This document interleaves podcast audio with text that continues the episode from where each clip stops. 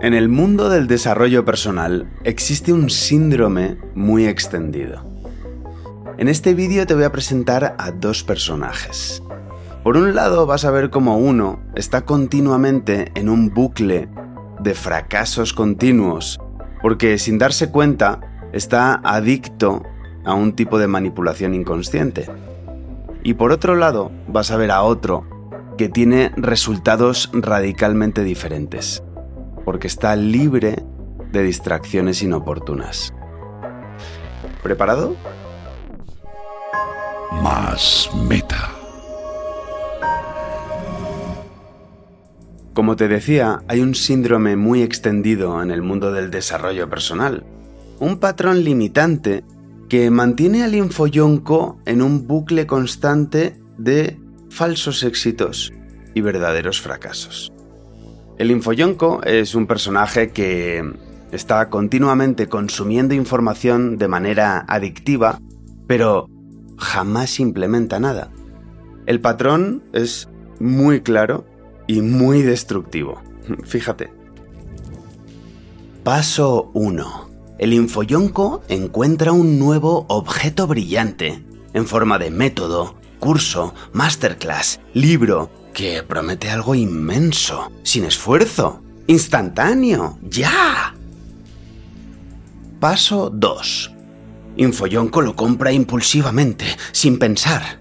Comprar siempre le produce un chute placentero de dopamina, al que tiene una profunda adicción, claro. Paso 3. No hace absolutamente nada con ese método. O lo hace a medias, un par de días intentando y luego se cansa, en búsqueda de... Paso 4. Repetir en bucle los tres pasos anteriores. 1. Nuevo objeto brillante. 2. Comprarlo para chute de dopamina.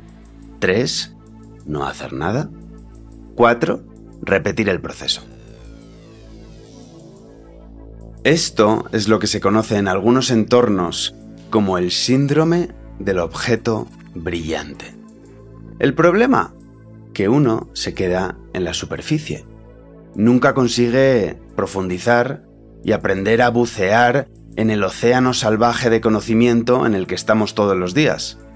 Y al no aprender a bucear, el infoyonco lo único que sabe hacer es chapotear en las charcas del por encima con sus coleguitas infoyoncos todo el rato citando libros, métodos, autores, parece que sabe mucho, pero sabe mucho en la cabeza, arriba, en las nubes conceptuales, pero en el barro de la práctica ves que no tiene habilidad y en el mundo real ves que no tiene resultados. En cambio, lo que no sabe el infoyonco es implementar, practicar, expresar, mostrar habilidades porque no se compromete a largo plazo con unos pocos sistemas para poder practicarlos día a día y así eventualmente poder tener habilidades de verdad. Entonces, el infoyonco busca compulsivamente objetos cada vez más brillantes y llamativos, y así se mantiene en un bucle de pseudoéxitos y auténticos fracasos. Luego tenemos a otro tipo de personaje radicalmente distinto. Lo bauticé como el sintetizador de sabiduría, también conocido en mi mundo como Sinte.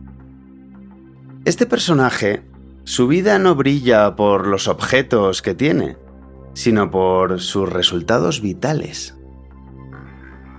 El Sinte lo que busca no es consumir por encima compulsivamente distracciones inoportunas. Sabe que eso solo le deja vacío y sin significado. Sabe que eso es una trampa.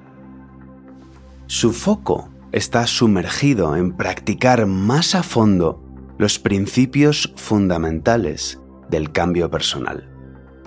Y una vez los ha practicado, entrena la mejor forma de aprender, enseñando, explorando con otros sintes nuevos túneles de realidad, nuevas perspectivas que amplíen y enriquezcan su mapa del mundo y de sí mismo.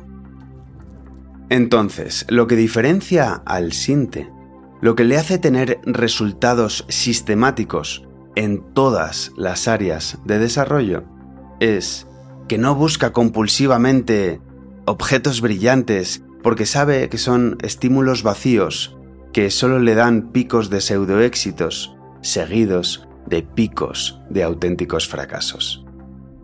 En cambio, el Sinte busca conocer para poder servir. Veo que has llegado al final de este vídeo. Gracias. Lo que me demuestra que seguramente quieres seguir leyendo más a fondo sobre estos arquetipos que he desarrollado para evitarte fracasos y multiplicar tu éxito. ¿Quieres más? Vente a másmeta.com.